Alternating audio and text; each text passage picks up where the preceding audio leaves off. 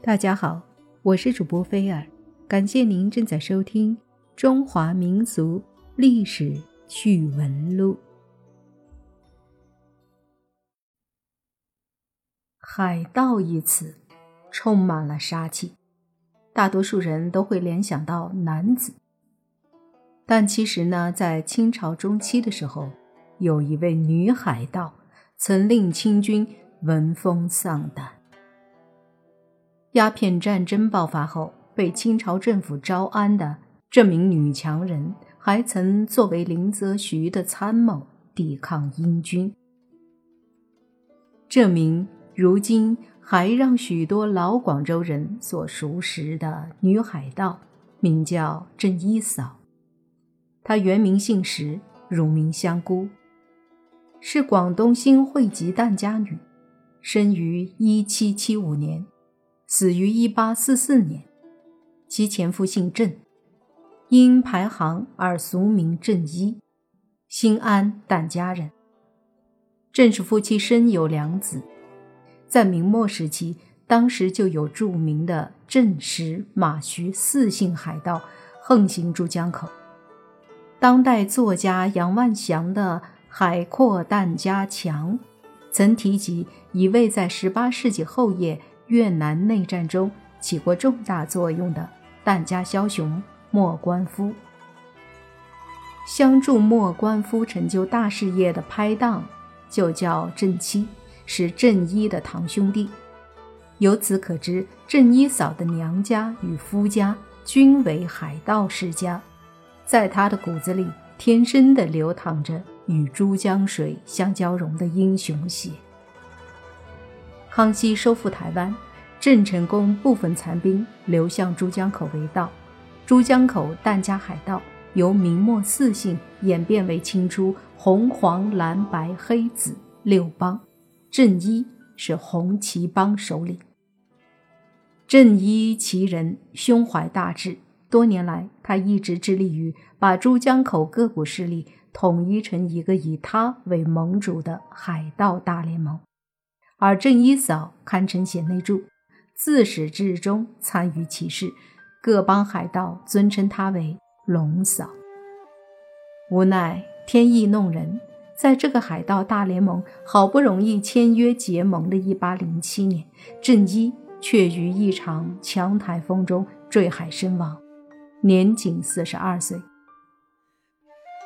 有事于失龙寡嫂而言。大联盟顿成大陷阱，红旗帮面临或内讧或被其他帮派兼并的严重危机。郑一死后，郑一嫂成为红旗帮的领袖，在他的带领下，红旗帮队伍迅速壮大，但在官方的记录里，对红旗帮的记载很少。但凡秘密社会组织的内幕细节，包括官方在内的。外界一般都不能详知，红旗帮的情形也是如此。有一位名叫格拉斯普尔的英国富商，曾被红旗帮绑架为肉票，从而耳闻目睹海盗的日常生活种种。待他被以七千六百五十四西班牙银元赎出并回到伦敦之后，他写出了一本独一无二的回忆录。将郑一嫂的仪式公诸天下。据格拉斯普尔描述，在郑一嫂的经营下，红旗帮有大小船只五六百艘，部众三四万人。他们以香港大屿山为主要基地，在香港岛有营盘、有造船工厂，活动范围由珠江口直达群洲海峡。郑一嫂很早就向西方借鉴先进的科学技术。红旗帮使用的武器是千方百计弄到手的洋货。一次跟英国战船交火后，他认真观察对手遗留的弹头，发现英国人发射的是最新研制的二十四磅炮弹。几个月后，他的船队便装备了这种新式大炮。郑一嫂所领导的红旗帮装备之精良，跟大清水师相比。不可同日而语，因此不仅屡败官军，甚至取得重创普奥舰队其中有美国雇佣兵，且把澳门围困得几近断粮的辉煌战绩。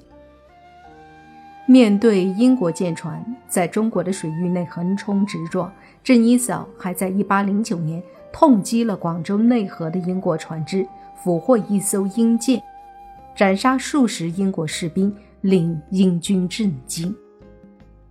事实上，在郑一嫂领导红旗帮期间，有一个人不能不提，他就是大名鼎鼎的张宝仔。张宝仔原为江门疍家子。生于一七八六年，十五岁那年，他被窜入内河的郑一掳走，深得郑一喜爱。名义上，张宝仔是郑氏夫妇的养子，但他的刚强干练使之很快跻身于红旗帮核心领导层。郑一死后，张宝仔贡献出全部的聪明才智，出面相助龙嫂，有效地制止了群龙无首的混沌局面。红旗帮越来越强大，为了荡平海寇，清政府与英国侵略者联合，试图借列强的力量消灭红旗帮。格拉斯普尔记载，一八零九年秋，清政府与葡萄牙和英国一起组成了联合舰队，要突袭大屿山，消灭红旗帮。得到情报的郑一嫂亲自坐镇大屿山，纠缠住敌军主力。用围魏救赵的办法，派主力奇袭广州城，击杀虎门总兵。联合舰队不得已撤退，在撤退途中又遭到早已埋伏好的红旗帮主力的包围，激战九个昼夜，红旗帮仅有四十人阵亡，而联合舰队丢盔弃甲，只有几艘舰狼狈逃回广州。红旗帮的这些大行动。让满清朝廷极为恼火，连续派出大军征讨。红旗帮及其他各帮在郑一嫂、张宝仔的指挥下，连续打败了前来围剿的官军，在浙江海面打死了浙江水师提督徐廷雄，在香港大屿湾灭掉了清海军战船二十多艘，火炮三百门，申请广东水师都督孙权谋。还进逼广州，打死虎门总兵林国良，迫使两广总督频频换人。